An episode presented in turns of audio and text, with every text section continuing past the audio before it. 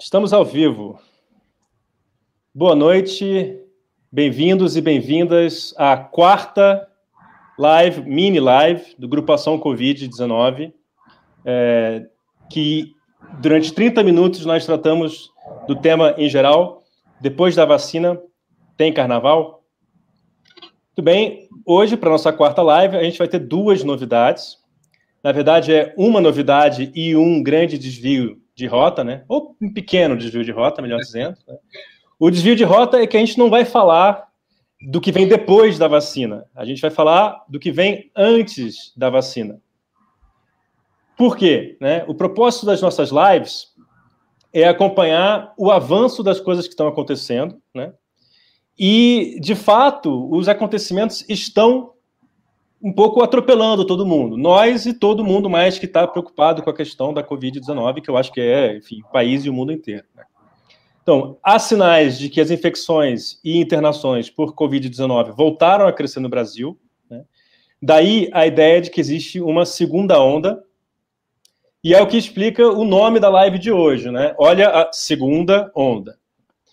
E se você não entendeu a referência do nome da live, né? Se você não, se você não entendeu o porquê que nós chamamos ela assim, o que, que isso tem a ver com carnaval, parabéns, você é uma pessoa jovem, você não foi adolescente nos anos 90, é, então você ainda tem muitas epidemias pela frente para acompanhar.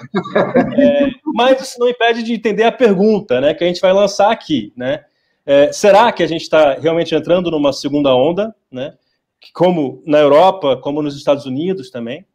Ou será que é só uma continuação da primeira, né? já que a gente nunca chegou a ter números realmente baixos, né? como aconteceu nesses lugares? É, e como é que vai ser dessa vez? O que, que a gente vai ter que fazer? Será que a gente está preparado? Será que não? Né?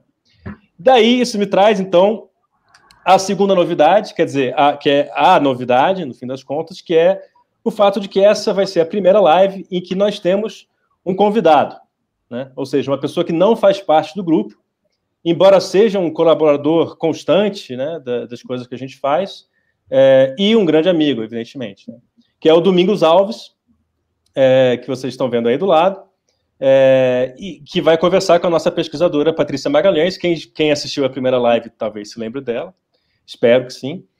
É, mas, como de hábito, né, como eu sempre digo, quem sabe de si é si mesmo, né, cada um sabe de si. Então, eu vou deixar que os dois se apresentem, não sou eu que vou apresentá-los. Né? Então, começando, como sempre, por ordem alfabética, se você puder falar um pouco de você mesmo, Domingos. Oi, gente, tudo bom? É, eu, eu, queria falar um pouco do, do nosso grupo, né, que é o Covid-19 Brasil, que a gente começou a, a, trabalhar desde o dia 25, a gente está trabalhando desde o dia 25 de março, no sentido de monitorar e analisar essa, essa pandemia aqui no Brasil. Né? É, esse grupo ele é composto né, por vários pesquisadores brasileiros, é, de vários estados brasileiros, inclusive, todos de universidades públicas, tá?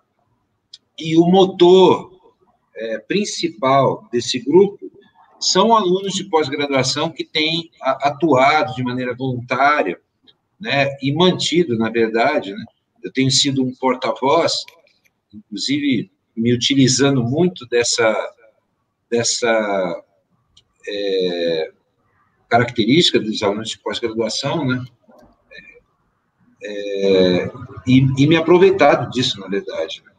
para mostrar o, o, que a gente tem é, para dizer sobre essa pandemia. Tá? Uhum. Eu acho que é isso, Diego. Perfeito. Patrícia, duas palavrinhas para quem não assistiu a nossa primeira live. Oi, gente, boa noite, ou bom dia, boa tarde, se você estiver assistindo depois. É, bom, eu sou a Patrícia, eu sou pesquisadora na Universidade de Bristol, em Física, é, parte do Grupo Ação Covid, né, que está organizando essas lives, e coordeno a parte de modelagem, né, que a gente tem um simulador, que é um simulador de território e também de escolas, né? Então a gente tenta, a partir do, de uma modelagem que posso discutir um pouco mais depois, simular como seria a dispersão do coronavírus, principalmente em ambientes levando em consideração a desigualdade dos territórios, né? Então os, a, a dificuldade em que as pessoas têm de se proteger do coronavírus, que é diferente de bairro para bairro, de cidade para cidade. Então, estou muito feliz de estar aqui com o Domingos, que é uma pessoa que tem colaborado bastante com a gente. E, e enfim, vamos discutir aí o caos. Não, com certeza o, a questão territorial vai ser central, acho, para o tema que a gente tem, porque cada cidade, cada estado, né, enfim, cada município, melhor dizendo, é, reage de maneira diferente ao, ao, avanço da pandemia, né? E, bom, mas antes de começar, então, a fazer o interrogatório aqui dos, dos participantes, né, principalmente do nosso convidado, é, eu queria contextualizar um pouquinho, né? É, só lembrando que as nossas lives são semanais, então se você curtir a página ou, ou, ou, no Facebook ou seguir no Twitter, por aí vai, todos os links estão aí disponíveis.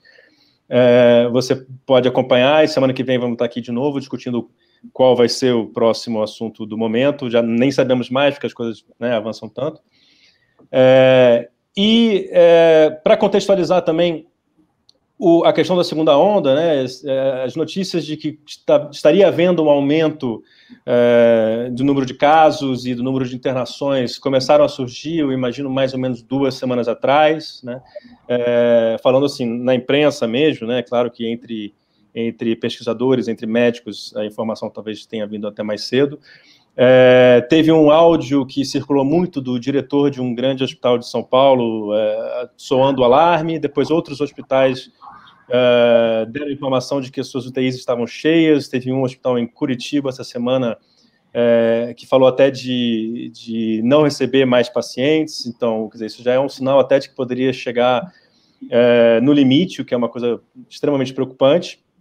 É, mas, é, e também, vendo os dados, por exemplo, do Infogripe, que é absolutamente essencial nesse momento, a gente sabe que os números de síndrome de respiratória aguda grave estão subindo, sem que necessariamente as causas sejam é, determinadas. Isso o Domingos vai poder falar com, com mais propriedade.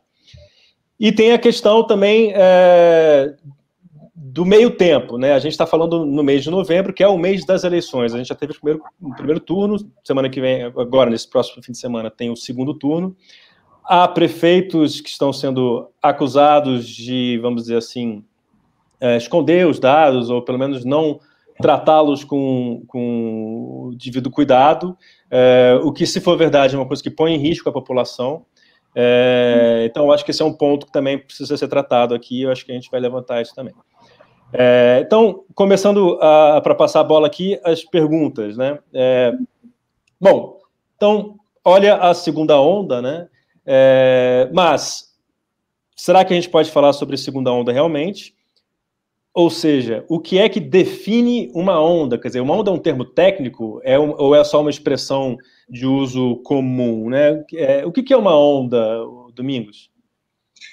Então, é, a, a, Patrícia, inclusive, pode complementar isso comigo, porque na Europa, e adotado pela, pela OMS, inclusive, se criou um cenário, um, um padrão para a gente definir a segunda onda, que seria um aumento do número de casos em torno de 50% do, do, do, dos praticados anteriormente, de maneira sustentada por uma semana. Veja, Sim esse cenário é muito próprio para as segundas ondas que estão acontecendo na Europa, que eles controlaram, eles saíram da primeira onda, controlaram o número de casos, diminuíram a quase zero o número de casos, o número de óbitos, tá? E depois começaram a enfrentar um crescimento de casos de maneira sustentada, como está sendo observado agora. Por exemplo, esse não é o caso, por exemplo, para o Brasil e para os Estados Unidos, tá? Eu diria hum que aqui que eu posso afirmar com um grau de segurança bastante grande que o Brasil hoje está vivendo uma segunda onda de crescimentos da pandemia. Então, ele, é, uhum. é, ele é uma definição um pouco diferente. Por que crescimento da pandemia? É, crescimento de casos da pandemia? Porque, veja, nós nunca abaixamos o número de casos aqui no Brasil de maneira sustentável. E aí a, aparecem vários pesquisadores, com razão, falando a seguinte coisa: olha, nós nunca saímos da primeira onda. Isso é um hum. repique. Isso é. Veja, o que está acontecendo aqui no Brasil é um aumento sustentado de casos, tá? Quando estavam declinando, tá? Nos últimos meses. Eu já já vou querer, inclusive, comentar dessa é, sobre essa queda, né? Que foi observada aqui no Brasil. Mas, por exemplo, a Patrícia que está lá na, na Inglaterra, ela pode complementar o que eu estou falando, inclusive a partir das, das, das, medidas que foram tomadas pelo governo inglês, né? É, é, inclusive atualmente, que eu sei que é um desastre para os ingleses, né? que é a proibição de voltar aos pubs, né? É. Não, assim, eu acho que, pegando o gancho do Domingos, eu acho que um, um, clássico de uma onda epidêmica, de um surto epidêmico, né? Eu acho que eu falei um pouco sobre isso lá atrás, é você ter uma curva muito acentuada, né? Então, ela realmente, ela, ela sobe e desce redondinha, né? Então, essa é a curva que a gente observou na Itália, que a gente observou em vários países da Europa, é, e não é a curva que a gente observa nos países em que a gente observa uma maior desigualdade. Eu acho que essa é uma característica desses países mais em desenvolvimento ou países em que existe uma desigualdade territorial muito grande. Então, o que, que aconteceu na Europa? Subiu, as medidas de contenção funcionaram, rapidamente o número de casos desceu e, consequentemente, o número de mortos, e aí você atingiu esse patamar de quase zero. E, e passamos um, um verão aqui em que é, existiam restrições, e eu acho que restrições maiores das, do que eu vejo acontecer agora no Brasil, acho bem importante falar, porque em nenhum momento aqui na Europa foi liberado geral, existiu sempre um estado de alerta e uma restrição a grandes aglomerações, etc., que eu não vejo acontecer no Brasil nesse momento. Hum ou não ouvi acontecer já em nenhum momento, né? Mas, enfim, o que aconteceu no Brasil? No Brasil, a gente subiu e a gente ficou quatro, cinco meses num platô de mais ou menos mil mortos por dia. Então, a gente subiu e estacionou. E, se, e normalizou esse estado de ficar num, num platô absolutamente alto é, e tem esse número de mortos que temos hoje disso. Então, quando é, é, agora a gente está numa situação, a gente estava descendo, a gente desceu um pouquinho, Hum. Agora já há um mês, em vários, não em todos os lugares, mas um, há um mês, por exemplo, pelo menos na cidade de São Paulo, em que existe uma aceleração da curva. Ou seja, há um mês que a cada dia aumenta o número de casos. Isso significa o quê? Que a, a, a o vírus está em, em, franca expansão de novo. Né? Então, uhum. aí, se isso é. Eu, aí eu concordo com o Domingos. É, eu acho que, independente do, do nome que a gente dá, se é segunda onda, se é repique, ou se é, enfim. Outra continuação. Outra coisa, eu acho uhum. que o fato que a gente não pode negar é que existe um crescimento, uma expansão sustentada, uhum. e a gente precisa reagir a isso. Porque aqui a galera demorou muito tempo para reagir, e a gente está numa situação pior do que a gente estava lá atrás. Então. Sim. Hum. É, eu, eu, queria é, relacionar isso que está acontecendo agora com um pouco dos estudos que foram feitos pelo grupo ao longo dos últimos meses, né? E que bom, enfim, estudos sobre cidades, né? Então acho que uma questão que eu vou querer trazer é a questão da distribuição geográfica disso, porque cada cidade tem o seu próprio momento e tal. Tentar mapear um pouco isso. Mas antes disso, uma coisa que eu acho importante é relacionar com a questão das bolhas né, é, de proteção, que foi, foi uma, acho que é provavelmente a pesquisa mais importante feita pelo grupo até agora. é, e, e, enfim, quer dizer, algumas dessas cidades, por exemplo, você falou da cidade de São Paulo, né? A cidade de São Paulo, vocês mostraram que formou, formou bolhas de proteção, dependendo do, do, do, do, nível de renda e por aí vai, é, e que essas bolhas poderiam estourar. Né? É, há algo que, que, se, que, se, que se enxerga a respeito dessas bolhas nesse momento em que começam a aumentar os casos? Tem um, tem um estouro ou está voltando em todas as, todas as distribuições? Tem alguma coisa que se possa dizer a respeito disso? Olha, acho que an até antes de responder, eu acho que é importante entender o que, que são as bolhas, né? Então, hum. o vírus, ele tem uma dinâmica, né? E ele uhum. tem essa dinâmica de subir e descer, como eu estava descrevendo antes, né? Então, por que, que ele sobe e depois desce? Ele desce porque ele para de encontrar pessoas para que ele possa passar, né? Para transmitir. E essa queda, então, essa, essa, esse impedimento dessa transição, dessa transmissão, ela pode acontecer ou porque a gente fecha todo mundo em casa, então, enfim, a gente corta as relações, então o vírus realmente não consegue passar entre as casas, entre as pessoas, ou simplesmente porque a gente contaminou tanta gente que o vírus ele quer passar, mas ele só encontra pessoas que ou já tiveram o vírus ou é, né, então estão imunes ou estão contaminadas. Uhum. Então, o que a gente viu com o estudo das bolhas na cidade de São Paulo é que, como existe uma segmentação social da cidade, ou seja, as pessoas circulam e funcionam em núcleos separados, né, com algumas exceções, mas existem esses nichos. Uhum. Uma vez que o vírus infecta o nicho, ele tem, ele fica ali e ele tem uma certa dificuldade porque a gente também está praticando distanciamento social, porque as pessoas estão usando máscara, e porque existe essa ou existia essa política de eh, contenção, proteção ao coronavírus, o vírus acabava ficando circulando num, num, num núcleo, num cluster, que a gente chamava. E aí o vírus, as outras pessoas suscetíveis estavam protegidas, né? Que a gente chamava uhum. de bolha de proteção. Ela estava uhum. protegida por, por pessoas imunes e contaminadas num outro lugar. Uhum. Então, só que a partir do momento em que você começa a aumentar a circulação das pessoas e reduzir essa proteção, tanto de máscara, então vai todo mundo aglomerar no bar. Difícil usar máscara tomando cerveja, né? Enfim, é, e, e começa essa aglomeração, você começa a misturar essas bolhas e também aumentar a circulação das pessoas entre os diferentes bairros, entre os diferentes ambientes. Isso naturalmente leva a estouro de bolhas. Né? A própria abertura das escolas, a gente alertou isso no, no, no nosso, na nossa nota, é, alertando o, o, risco da abertura das escolas. Uhum.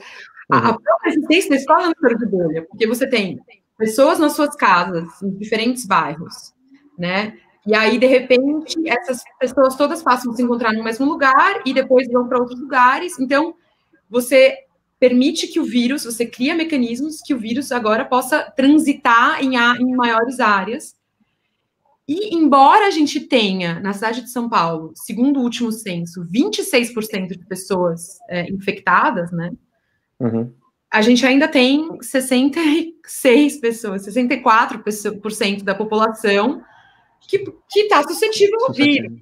E isso é uhum. é muita coisa. Então, o vírus ele vai, ele vai infectar quem ele puder, né? Acho que uhum. aí tá e, e, a gente pode estar vendo isso, por exemplo, nesse momento de, de aumento do número de infecções e da. Claro, e né? um outro fator que acho que é super interessante que você apontou, né? O fato uhum. de pessoas importantes, né? Como o nosso cara do Einstein fez questão de falar no áudio, quer uhum. dizer, hospitais privados. No, desse, é muito interessante isso. Nesse censo, é, eles falam que a autoescolaridade tem só 16% é, de imunidade ao coronavírus, ao passo uhum. que a baixa escolaridade tem 36%. Uhum. Foi muito mais exposta nesse, então, nesse foi período. muito mais exposta. Então, agora o que, que a gente está vendo? Aonde que a bolha estourou e encontrou um monte de gente suscetível? Na classe uhum. média, na classe média alta. Uhum. Lá tinha menos gente imune, né? Então ele tem mais facilidade de circular. Então acho uhum. que isso é um exemplo assim bem claro de que a gente acertou nessa nessa dinâmica, nessa descrição da dinâmica. Entendi. É, uma, uma coisa que, então, voltando para o lado geográfico da, da questão, né, é, a gente é, é acompanhou que, para quem acompanha pela imprensa, principalmente, né, como eu, a gente viu alguns lugares é, ligando o alerta. Né? Mas esse, esse aumento, e esse aumento é, o visível, né, que são as internações especificamente por, por Covid-19, mas o invisível também, que são que é aumento de incidência de síndrome respiratória aguda grave, é, ou enfim, determinada ou indeterminada, né? É, isso é uma coisa que está é, restrita a algumas regiões do país, algumas cidades, é uma coisa que está generalizada, tem, tem como desenhar um pouco esse quadro?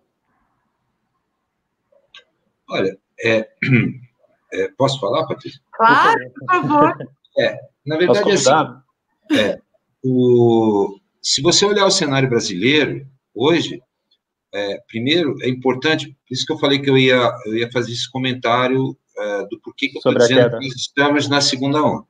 Tá? Uhum. Hoje, o cenário brasileiro indica que todos os estados brasileiros tá, estão praticando de maneira sistemática, quase que é, é, de maneira oficial, uma queda sustentada do número de exames, do número de exames que estão sendo feitos no Brasil.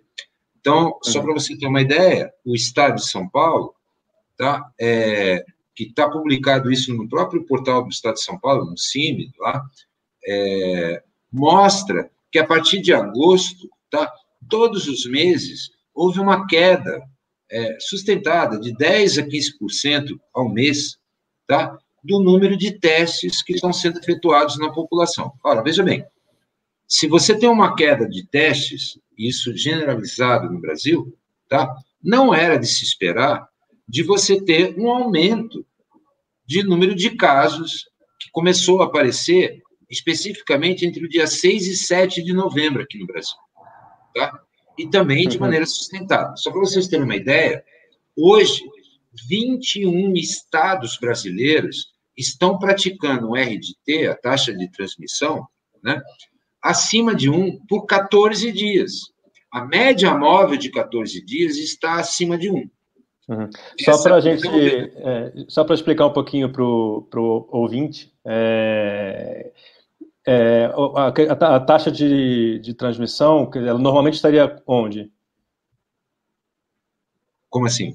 Não, é porque assim, a, a, o R, ele fala, é assim, é tipo, se você contamina uma pessoa, você só o vírus ele continua constante. Então, eu só contamino uma pessoa, essa uma pessoa contamina, só contamina uma ah, pessoa. Sim. Uhum. Quando você, acima de um, você... eu contamino dois, esses dois Isso. contaminam dois, que contaminam Exato, dois. É. Para vocês terem uma ideia. Estados está acima de um, mas isso, isso é uma piora? Antes estava mais baixo? Então, para vocês terem uma ideia, hoje bombou uma, uma reportagem que saiu no, no, portal no G1 e que foi replicada pela Globo, né? Uhum. Que a, o Imperial College é, no, fez, eles fazem um forecast é, que é um forecast a partir da, do, do, número de óbitos. Eu não faço, eu faço a partir do número de novos casos. Uhum. E ele dá para o Brasil um RDT de 1,3, tá? Na média. Uhum. Então, uhum. até o dia 23 de novembro, um RDT de 1,3. O que, que significa isso? A cada 100 pessoas infectadas, você, essas pessoas vão infectar 130 pessoas. Ou uhum. seja, é, é, isso indica que tem um aumento da infecção na população. Ou seja, a, a, o vírus está ativo na infecção. A, a, a cadeia de transmissão está ativa. Então, quando eu digo que 21 estados estão praticando um RDT acima de 1 a 14 dias, dá para se ter uma noção da gravidade da situação. Uhum. Esse cenário, em particular, ele não deveria estar acontecendo agora no Brasil. Quando você olha para qualquer gráfico, né, média móvel, de número de casos por dia, o brasileiro de qualquer estado, você vê uma tendência de queda. E a partir do dia, entre os dias 6 e 7 de novembro, começa a haver uma, um aumento abrupto do número de novos casos por dia. Ora, uhum. é muito clara a seguinte coisa: se o número de testes está caindo, tá? no Brasil. Tá? E isso é publicado pelo próprio governo brasileiro. Tá? Uhum. De uma maneira, a partir de agosto, de uma maneira sustentada, era de se esperar que o número de novos casos, por exemplo, caísse. E aí, a partir do dia 7 de novembro, esses números de casos começaram a crescer. E, inclusive, com o que a Patrícia comentou, é bastante importante. Com o indicador, então, quando você olha para o indicador, números de novos casos por dia, esse indicador ele perde valor, porque você está fazendo menos testes. Uhum. Você deveria ter menos, menos casos. E aí começa a aparecer, pipocar, não é só na cidade de São Paulo, no estado de São Paulo isso já está acontecendo, no estado do Rio e vários estados brasileiros, o número de internações aumentando. Uma hum. média de 10% a 15% no Brasil, mas em alguns lugares chegando a 30%, 40% do aumento de internações. Isso já é uma consequência tá, desse aumento, desse contágio que a gente está tá observando desde o dia 6 de novembro. Uhum. Tá? Agora, quando, quando tem esse aumento de internações, é, isso são, está sendo contado como 15%, 30%, são internações confirmadas como Covid ou há, ou há ainda confusão com outras síndromes respiratórias? Ah, com certeza. Isso é confirmado por Covid, o que é pior, uhum. quer dizer, é, uhum. como, a, como, a, gente já está colocando aqui, na falta de testes, tá? A, a, você fica sem saber se as pessoas que estão sendo infectadas estão sendo infectadas por Covid. Então, uhum. essas internações que estão aumentando, estão aumentando ou por Covid ou por síndrome respiratória aguda grave. Por exemplo, a Fundação Oswaldo Cruz tem monitorado o aumento de internações por síndrome respiratória aguda grave já faz bastante tempo. Tá? Aliás, eu acho que vão ter que escrever, fazer uma estátua para eles lá, porque eles fizeram um trabalho muito bonito aqui no Brasil com relação uhum. a esse monitoramento paralelo. Tá? Uhum. E tem aumentado. Essa é a gravidade. O problema, o que a Patrícia falou, é bastante pertinente. Quando eu olho para a cidade de São Paulo, ou até para cidades do Grande ABC, e já para o interior de, do estado de São Paulo, você vê um, um aumento sustentado no número de internações. Tá? Uhum. Qual é o problema disso? Isso são já é as consequências do aumento de casos. Vamos lembrar que as internações demoram de duas a três semanas para acontecer à medida que aumenta as, a, o, as, infecto, as infecções. Tá? Uhum. Então, esse cenário que a Patrícia mostrou agora, entendeu? É, mostra uma gravidade muito maior. Eu, por exemplo, eu tenho uma expectativa, por exemplo, de que o número de casos por dia hoje no Brasil é muito maior do que está sendo anunciado. É muito maior. É, acho que a gente uhum. sempre teve uma subnotificação, né? Eu acho que a subnotificação ela é uma marca registrada, mas o que eu acho muito interessante também é que tem muitos epidemiologistas mostrando que a gente não teve esse inverno agora uma crise de gripe com as gripes clássicas, né? A HN1, etc. Então, uhum. então, o, que, o que sempre, enfim, nos últimos invernos todos a gente teve. Então, esse ano realmente não teve. Ou seja, tudo que é síndrome aguda grave, respiratória aguda grave, uhum. é, é 90%, 80% no mínimo 80% é Covid, né? Então, isso então, é uma coisa que a gente é. já trabalha com esse dado, de alguma certa forma. E mostra para a é, é, é, é, claro que a gente sempre pode mascarar, né? Eu acho que, é. assim, curvas, aí, elas... É. Mas mostra para aproximação... É, supondo, por exemplo, que alguém venha aqui e fale, não, a Patrícia está errada, é, todos os casos de síndrome respiratória aguda grave não foram Covid, tá? Como disse, é, vamos supor que alguém chega aqui e comece a discutir com a Patrícia disso. Tá? Olha, então vamos lá, o, negacionista. O negócio é o seguinte: a, a, se você, hoje, o boletim oficial brasileiro indica que até o dia 17 de outubro, hein, porque depois disso o governo não publicou mais boletim, tá? Uhum. Tinha 60 mil óbitos por síndrome respiratória aguda grave não especificado. Então, supondo que alguém diga, não, Patrícia, você está errado, esses óbitos não foram de Covid. Olha, nós temos uma outra epidemia aqui no Brasil. Gravíssima. Gravíssima. De uma coisa, que é isso, esse RAG não especificado, põe o nome que você quiser, dá o nome que você quiser. Os caras estão morrendo. Ah, não, era pneumonia, que, que seja. Tem uma dizer... outra epidemia aqui no Brasil. É, eu acho, ainda, Domingos, complementando, acho que se você ficar só nos dados do Covid, só nos dados oficiais do Covid, você já consegue mostrar que existe um crescimento sustentável, que é suficiente para fazer São Paulo, por exemplo, mudar de fase, né? Regredir. Ninguém está falando sobre isso. Existe um plano aí, um plano São é. Paulo, que a gente, inclusive, lá atrás, em maio, falou: ó, oh, isso é roubada. Abrir economia agora é roubada, a gente está em expansão.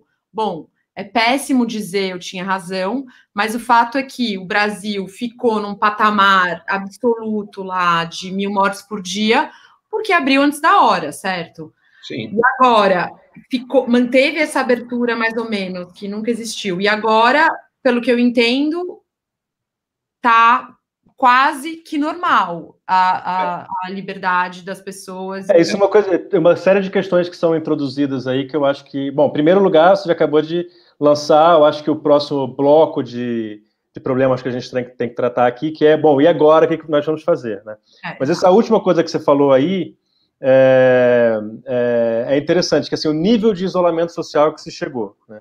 Porque é, ele, ele caiu, evidentemente, mas é, aparentemente ele não chegou a ser exatamente o, o que era antes da pandemia, né? Queria ver se dá para discutir um pouco assim o quanto que esse isolamento espontâneo que sobreviveu à reabertura e à negligência e ao negacionismo é, ajudaram a evitar que isso viesse antes ou fosse mais forte, enfim, se, se existe algum tipo de, de insight a esse respeito. Ó, eu queria comentar isso. Primeiro é o seguinte: é, de maneira nenhuma, essa queda, na minha opinião, é uma queda real. Essa queda que está sendo observada é uma queda real, é uma queda institucionalizada. Vamos lembrar que hoje nós temos um pouco mais de 5 mil prefeitos advogando nas eleições de que a cidade dele está maravilhosa com relação a, a, ao controle da pandemia.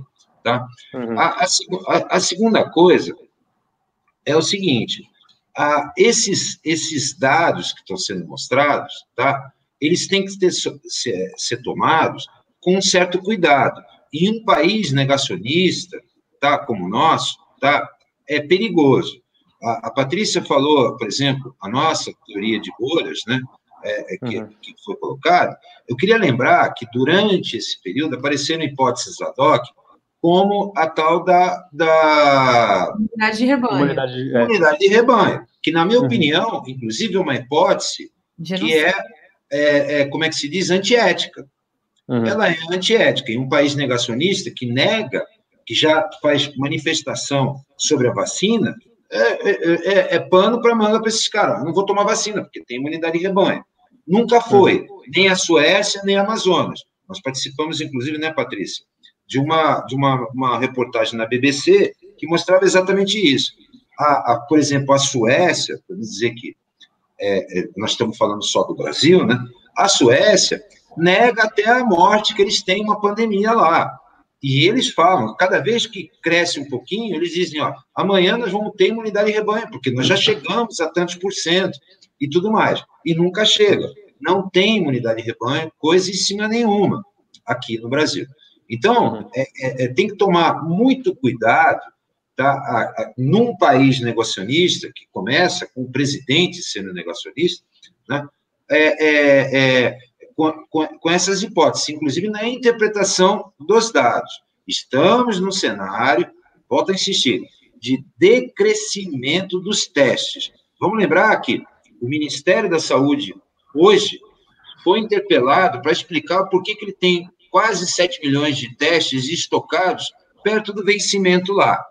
Uma coisa que a, a, as agências de notícia estão falando, ai, vai vencer, vai vencer, vai vencer em dezembro e janeiro, né? Uhum. Ai, que, vai perder os testes. Cara, o, o, que eu não consigo me conformar é como é que tem 7 milhões de testes estocados e a gente vivendo uma situação de baixa de testes aqui no Brasil. Uhum. Se isso não é uma coisa programada, institucionalizada, eu honestamente eu não sei o que é. Domingos, mas mesmo se for, é, eu acho que assim, mesmo existe uma desorganização geral no Brasil, mas o fato é que existe um desinteresse desde o início da pandemia com, como você falou, negacionistas negarão, né? E, e desde o início o, o nosso presidente está se colocando contra. E a gente tem relatos em todos os estudos que a gente fez, por exemplo, do efeito do. Teve gente até que chamou, entre aspas, efeito Bolsonaro. Porque Sim. a gente conversou com comunidades no Rio de Janeiro, quer dizer, a gente fez uma pesquisa lá, e todos os líderes comunitários relatavam: não, depois que o Bolsonaro falou que era uma gripezinha, foi mais difícil manter o isolamento aqui. Quer dizer, existe um efeito de uma falta de gestão nacional. E isso também se dá localmente. Quando o prefeito vai a público e diz que não, não vai, não, não cria em pânico, né? Como o Bruno Covas fez. Quer dizer, isso. foi lá com a cara mais lavada do mundo, ignorando os dados, falando que seguia pela ciência, ignorando os dados gráficos que mostram, que são públicos, que estão lá, que mostram que está crescendo a pandemia. E fala que não, e que vai ficar tudo bem, e que ele não vai fechar a cidade no, no, no, na segunda-feira que vem. Duvido, entendeu? Porque se ele não fizer isso, ele é um absoluto é, incompetente do ponto de vista de gestão e está deixando seus é, cidadãos à margem do, do, coronavírus, entendeu? E ele já fez isso anteriormente. Ele tinha uma postura um pouco mais, é, digamos assim, mais a, né, pró-ciência do que o próprio Dória, né? Então, mas o que eu acho super importante que você levantou, essa questão da, do imaginário, junto com essa, com essa ideia de que a, o, é, o vírus não é nada, que o Bolsonaro falou, vem esse outro argumento da imunidade de rebanho, que foi, foi propagada por muitos cientistas, o que, na minha opinião, sempre foi um erro, um equívoco muito grande. E a gente, o Domingos, foi um, uma das pessoas que levantou sempre muito forte essa bandeira, que falar em imunidade de rebanho sem a vacina é genocídio. E isso a gente viu em Manaus, acho que é um exemplo perfeito, porque em Manaus, lá atrás, em maio, a gente chegou a dizer, teve o caos, né? Acho que foi até é, agora o momento em que foi o maior caos brasileiro. E aí, bom, então Manaus tudo bem, 60% da população pegou, tinha uma, tem até um estudo que mostra que o banco de sangue tem 60%, 60% das pessoas pegaram, e agora a gente está vendo o segundo surto em Manaus, de novo, um surto na classe alta, que foi uma classe que foi menos atingida no primeiro surto, né? É, então, enfim. É, eu acho que isso, isso introduz a gente na questão do que vem pela frente agora, que eu acho que a gente pode gastar uns bons minutos tratando disso, porque a gente tem uma experiência de vários meses de pandemia, em que é, teve praticamente uma guerra né, na, na sociedade, enfim, eventualmente nas vias de fato, mas pelo menos em termos de verbalmente foi uma verdadeira guerra, né? É, e as pessoas já estão cansadas de qualquer maneira. É, quem é negacionista vai continuar negacionista. É, se o poder público é, não atua para facilitar é, medidas que impeçam mais é, disseminação do, do vírus, a, a, a, sociedade civil já não tem mais, talvez, a mesma energia que teve antes, né? Então, assim, o que eu queria lançar como pergunta para vocês é, debaterem é, é, primeiro, assim, aprendemos é, o que com o que a gente já passou? É, aprendemos também algo com o que, o que se passa na Europa, onde, é, onde até os números em alguns lugares são piores do que foram em março e abril. Inclusive, é bom mencionar que é, onde agora está muito forte a pandemia é no leste europeu, que foi poupado na primeira parte, né? É, e onde os governos fizeram medidas, mas depois já começam a abrir. Hoje, o, já ia dizer Sarkozy, veja só. Hoje o Macron, é, já, você vê o ato falho aqui, é, já, já anunciou um, um, estranho programa de reabertura novamente, quer dizer, é, enfim, o Brasil entra nesse momento de segundo aumento, né, para não dizer segunda onda, ou, ou segunda onda também, enfim, tanto faz, é, com, vamos dizer assim, mais preparado com o que aprendeu ou mais cansado? Você quer qual versão? do inferno ou do, do, do... do Domingos? Não, qual versão? Tem a versão do Domingos do Inferno e a, tem a versão ah. do Domingos do Céu. Né? Versão, deu uma versão que não vai fazer, não vai fazer a gente pular da janela, né? É, então, lá do céu. Você sabe que tem, tem amigo meu que quando me vê ao vivo, ele, ele muda de canal. Né? É, é. O, a, a, a, situação é a seguinte: essa emergência que está aparecendo agora, ela, ela deveria ser encarada como foi encarada, por exemplo, o, no caso da Europa, como foi encarada pela Irlanda. Se você pega o gráfico da Irlanda e até de Israel, você vai ver que eles começaram num, num crescimento para a segunda onda e reverteram a situação. Como é que eles fizeram isso? Eles fizeram isso indo para a rua, aumentando o número de testes, não só o número de testes, como fez a Espanha, a Itália, a França e tudo mais, tá? mas aumentando o número de testes e isolando os contactantes dos testes positivos eles reverteram a entrada na segunda onda. Dois países, que é Irlanda e Israel fizeram isso. Você pega o gráfico da segunda onda deles, eles começaram e caíram, tá? Uhum. Ah, então, essa é uma solução para o Brasil. Qual é a solução para o Brasil? Ampliar o número de testes, ampliar o rastreamento dos positivos, né, os familiares e tudo mais, e isolar. Essa é a versão do Domingos no Céu, tá? Coisa que em, em época de eleição é pouco provável, porque os prefeitos, né, porque eles são muito apegados à população, eles dizem para a população que a, a, a, pandemia acabou. Como ela, a, a Patrícia falou, que foi replicado recentemente, e eu digo recentemente assim, ontem, hum. tá? Pelo prefeito, o candidato a prefeito de São Paulo, Bruno Covas, tá? E por toda a equipe de gestão da, da pandemia no estado de São Paulo, dizendo, olha, é aquela piadinha do Chico, do Chico Anísio, né? Senta que o leão é manso, que não tem problema nenhum. Tá? Hum. Não tem um problema grave. A Patrícia foi muito feliz em falar a seguinte coisa: se hoje eu fosse pegar uma coisa que eu, a Patrícia, o Zé, todos sempre criticamos, várias vezes, o Plano São Paulo, mas se nós fôssemos hoje, então eu sou um cara crédulo, né? Eu, se nós fôssemos tomar o Plano São Paulo como excelente indicador, né, para tomar como referência para o controle da pandemia, bom, tomando o Plano São Paulo como referência, várias cidades tinham que regredir de fase inclusive algumas indo para a fase laranja. E aí, o que, que o governador e a equipe do governador fez?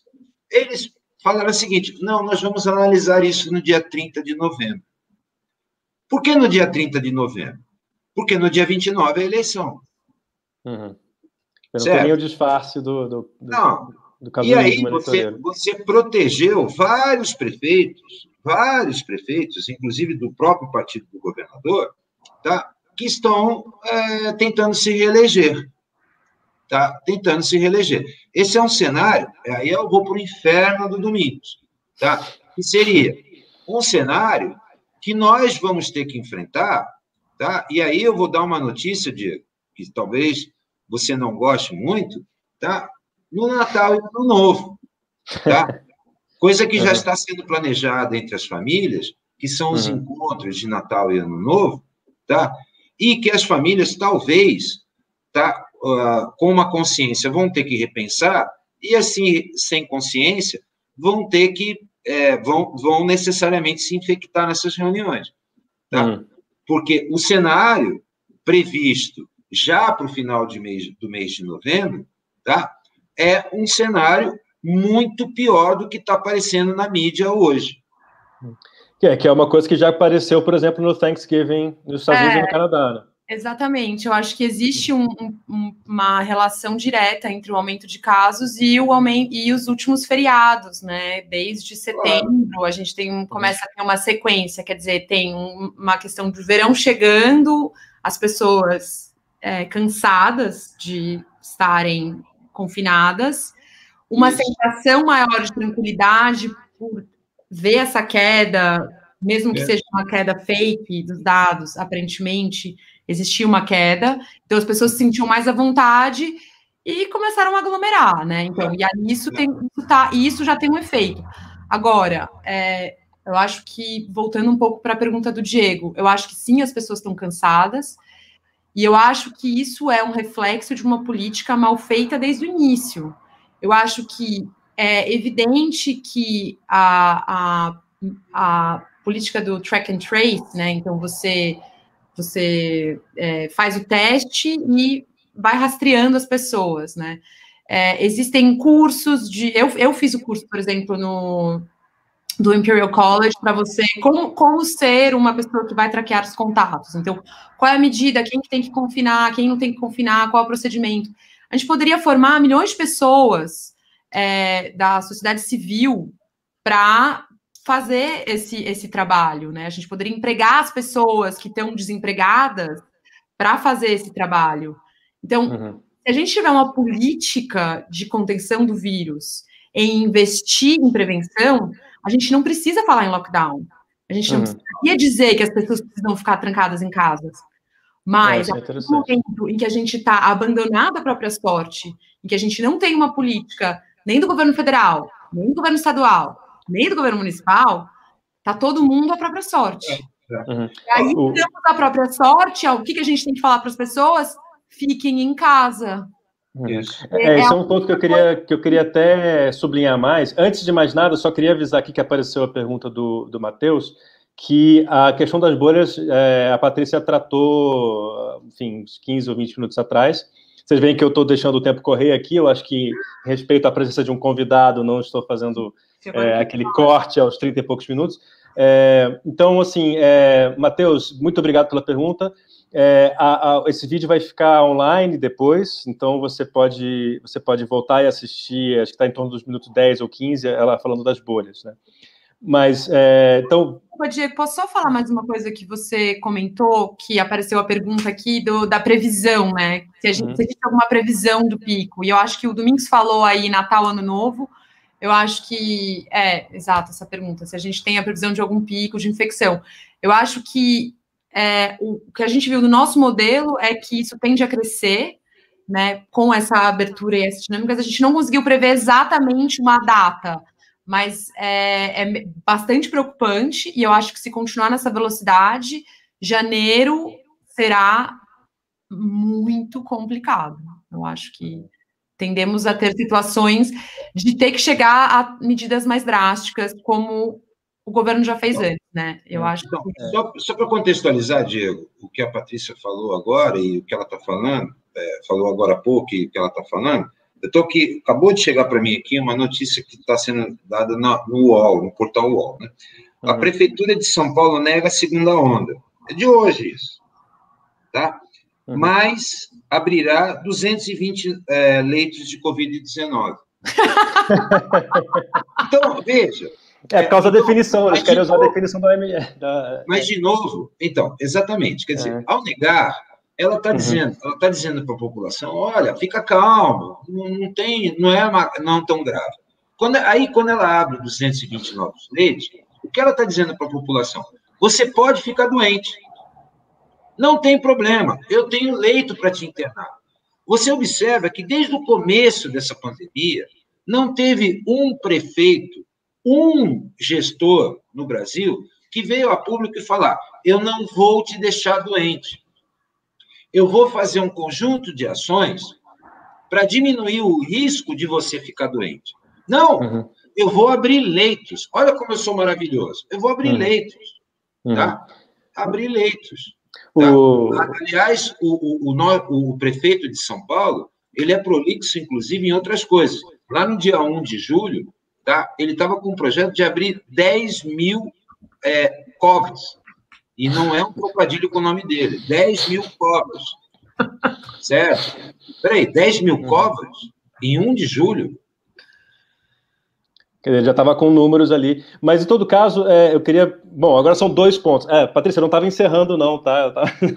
Ah, tá. É, é, dois pontos que eu queria trazer à tona. Que o primeiro é que é, do final da fala da Patrícia, ela trouxe, uma, é, ela trouxe essa questão da, da, da testagem em massa, né?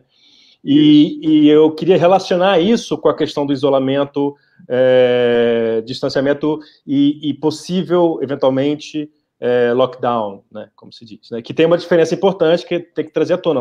Isolamento não é a mesma coisa que lockdown, né, é, que as pessoas muitas vezes criticam o isolamento, dizendo que ah, não adianta, o que vai, enfim, contra as informações que a gente tem, contra os dados que a gente tem, mas é, elas nunca é, é, compõem com isso a questão da testagem, quer dizer, que o, o, o próprio isolamento ou a ausência dele, né, funcionaria melhor com mais testagem, mas isso já não é exigido. Né? Então, assim, essa e, e, dizem que, na verdade, é, é, é, as duas coisas necessariamente têm que vir juntas, né? Um pouco de isolamento e um pouco de. Quer dizer, um pouco não. Muito de isolamento e muitíssimo de testagem em massa. Mas uma outra coisa que eu queria chamar a atenção é que você falou de nenhum prefeito que em nenhum momento é, é, disse que não ia deixar as pessoas morrerem. É, na verdade, teve sim.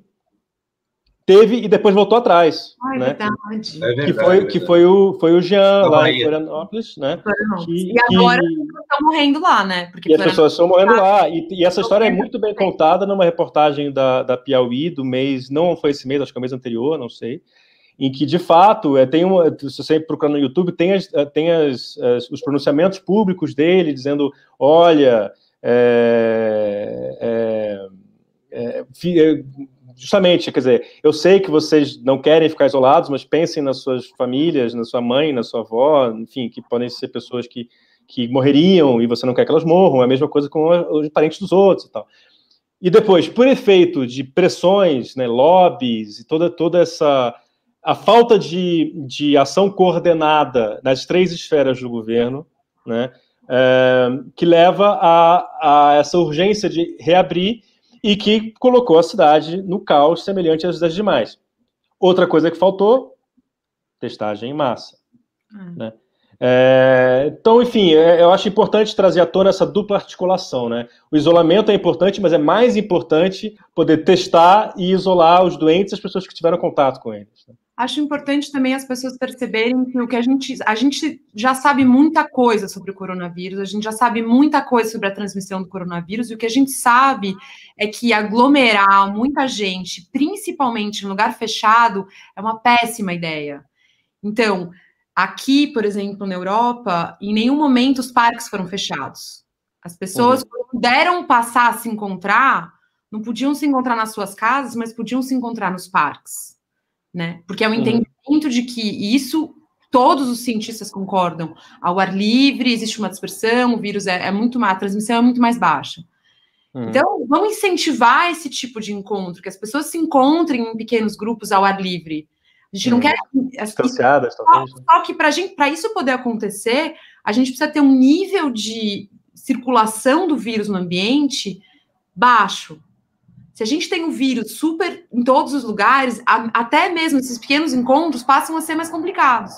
Mas, uhum. pra, mas o ideal seria que a gente conseguisse fazer uma testagem em massa, confinar de maneira mais cuidadosa as pessoas que têm risco e fazer um confinamento, um, um isolamento de é, de testagem, né? Quer dizer, eu testei positivo, eu aviso todas as pessoas com quem eu tive algum tipo de contato, essas pessoas se isolam, e aí é. isso vai para frente, a gente barra o vírus, né? Mas para isso a gente precisa ter uma política, investimento público. E aí, assim, também queria lembrar que existem, claro, muitas boas notícias nas últimas semanas sobre as vacinas, né? E isso é muito bom, isso é muito positivo, mas isso vai demorar ainda. Então a gente não é. pode se apegar a essa ideia positiva e baixar a guarda agora, logo, na iminência de poder ter a vacina. É então agora praia, é né? a gente segurar a ansiedade, uhum. investir o dinheiro que não foi investido, que já está separado para investir. O governo federal não investiu nada no Covid, entendeu? Na uhum. prevenção do Covid. E aí, e tentar segurar a situação para a gente não ver, exatamente não ver um outro pico imediatamente antes de ter a vacina, gente. Seria uma coisa assim muito louca, né? Aliás, tem um ponto que eu acho que seria interessante jogar a bola para vocês, é, que você mencionou aí já a questão dos parques abertos e restaurantes fechados, por exemplo, durante o verão. É, é um sinal, talvez, dessa mesma, da, da, da já mencionada falta de coordenação, de, de, de seriedade no, no estabelecimento dos programas, é, no Brasil, muitas vezes, o que aconteceu foi praticamente o contrário, né? Quer dizer, eu lembro que na França, quando começou a reabrir restaurante, é, você só podia sentar na, na calçada. E no Brasil, você não podia sentar na calçada, você só podia sentar dentro, que é justamente onde a gente sabe que transmite mais. Né? Ou seja, o que explica isso, se não um, um, uma pressão de ordem não médica, né? uma pressão de ordem econômica? É, os lobbies são evidentes, é. né? Acho que isso. É. O, o, Diego, tem mais coisa aí por trás disso, né? Esse caso que você citou foi praticado, por exemplo, pelo prefeito do Rio de Janeiro, uhum. né? Em que ele, ele, ele pôs uma lei que dizia a seguinte coisa: restaurantes só na parte de dentro, não na parte de fora. Proibiu praia e liberou a igreja. Tá? Então, assim, uhum. veja, e, e o que vem junto com essas medidas é um discurso sistematizado né, de que aquelas medidas foram tomadas baseadas na ciência e na medicina. Sou esse nome. Aqui nós temos um governador que fala muito disso. Né? Uhum. Veja, esses grupos, né, grupos de cientistas que apoiam esses governos, o, o, eles são politizados. Isso é claro, por exemplo, aqui no estado de São Paulo, tá? que existe um viés político importante, inclusive de cientistas, como João Gabardo, né? É, que tomaram a, a, prerrogativa de defender a, o que o agente político está fazendo. Tá? Muitos municípios, por exemplo, quando estávamos lá no auge da pandemia, tá, tiveram né, é, a, a, comissão de saúde dizendo: olha, nós precisamos adotar um lockdown. E aí vinha a, o, o, comitê político e dizia que não, porque isso ia dar bolo, né? eu ia perder minha, meu, minha verba de campanha. Tá? Aliás, por exemplo, eu estou sendo processado aqui em Ribeirão Preto por causa disso, né? pelo secretário municipal de saúde por causa disso. Né? Então, assim, é, é essa politização é, da, da pandemia, com, no contraditório de se ouvir né, cientistas, cientistas renomados, e não sou eu, a Patrícia, são vários, Paulo Lotufo, aqui no estado de São Paulo, professor Nicoleles, que tem uma representatividade, na minha opinião, nacional, né? É, é, o grupo, né, o que é um grupo né, da Fiocruz no Rio de Janeiro, né, que mandaram muito bem nessa pandemia, são pouco ouvidos, ou nada ouvidos, né, é, inclusive pelos gestores. Por exemplo, voltando ao caso do Rio de Janeiro, o, o Estado do Rio de Janeiro e a cidade do Rio de Janeiro praticaram indecências científicas ao des, é, desconstruir o comitê gestor, que eram de cientistas renomados, Margarete Dalco, né, o, o, o, Strutiner e tudo mais, porque eles eram contra as medidas que estavam sendo tomadas. Tá? Eles hum. desconstruíram essa, essas equipes, mandaram embora os caras, porque eles não estavam alinhados às políticas que eles estavam pretendendo para aquele estado, para aquele, aquele município. Isso é gravíssimo. Isso é gravíssimo. E até hoje. Bom, a gente, eu já deixei bem mais tempo do que a gente costuma ficar. É, eu acho que acho que valeu a pena. Acho que a quantidade de informações a tratar era realmente enorme. É, mas eu acho que também a gente não pode abusar, porque senão o público não volta para a próxima live, porque acha que a gente é prolixo demais, né? Só passou é... meia hora. só, foi só o dobro do tempo estimado, mas tudo bem, quase nada. É, mas, assim, ainda temos um, um rabichinho de tempo, então eu queria saber se vocês têm considerações finais, tem alguma coisa que vocês queriam dizer para encerrar antes de a gente ir jantar. Patrícia? Bom, é, eu queria dizer para todo mundo não perder a esperança. e eu acho que é muito importante que, fora os negacionistas que sempre negarão, né, eu acho que é importante que a população como um todo entenda esse, a realidade que a gente está vivendo e que a, a, tomem atitudes agora significa ter uma vida melhor a muito mais curto prazo né? Então, a gente não está defendendo. Talvez a gente não precise voltar para um extremo de, de, isolamento se a gente tiver uma postura ativa agora, de primeiro assumir o que está acontecendo, entender a realidade e usar isso a nosso favor para conseguir realmente é, controlar e reduzir a, a, a enfim, a, a distribuição do vírus por aí. Então é isso que eu queria, enfim, né? Não é, um, não é uma fala de desespero de não, vamos lockdown já, mas é assim, gente, a situação tá subindo, vamos encarar a realidade, vamos assumir a realidade e vamos tomar uma atitude em relação a isso. Acho que negar isso é se aliar aos negacionistas, né? E eu acho que eles, no momento, são minoria. Então, era essa mensagem um pouco que eu. Tomara que sejam mesmo. Deixar a hum. esperança. Domingos quer dizer alguma coisa? Olha, só reforçando um fato que vem sendo colocado por cientistas, aquele cara que senta, estuda pra caramba para dar uma opinião, tá? É, que, e na maioria das vezes não é uma opinião, são, são fatos que ele colige e externa isso, tá? É, por exemplo, a partir de artigos científicos. Tá? É o seguinte: até o aparecimento da vacina efetiva, no dia que houver, até o dia em que houver efetivamente né, um programa de vacinação efetivo rolando no Brasil, você está em risco. Você está em risco e principalmente a sua família. A não observância disso vai ser vai, vai, vai dar um panorama para a sua vida é, que você já pode observar. Olhe os seus vizinhos, tá? Você vai ver que os seus vizinhos estão começando a morrer de uma maneira que não morriam antes, tá? Não acredite em mim. Não, mas também não acredite naquela mensagem daquele cara, seu amigo sacana, do, do WhatsApp, entendeu? É, é, que relativiza essa questão. Estamos em uma situação grave hoje, tá? E estamos em uma situação grave para você e para sua família, tá? Então, tome os cuidados adequados com relação a isso e faça isso que a Patrícia falou. Pressione o gestor relacionado à sua vida, tá? E, e pressione ele. Não vote num cara que chega a público e fala a seguinte coisa: se eu for eleito, eu não vou adotar lockdown tá? como já está rolando hoje. Tá? Uhum. O lockdown pode ser uma medida que vai proteger a sua vida. Tá? Vai proteger a sua vida. Tá? É isso. Isso aí. Bom. É... Obrigada, Domingos. Passa... Valeu. Depois dessas palavras, é... bom, inspiradoras, né, pelo lugar, e. Não, dos dois, dos dois, né? E.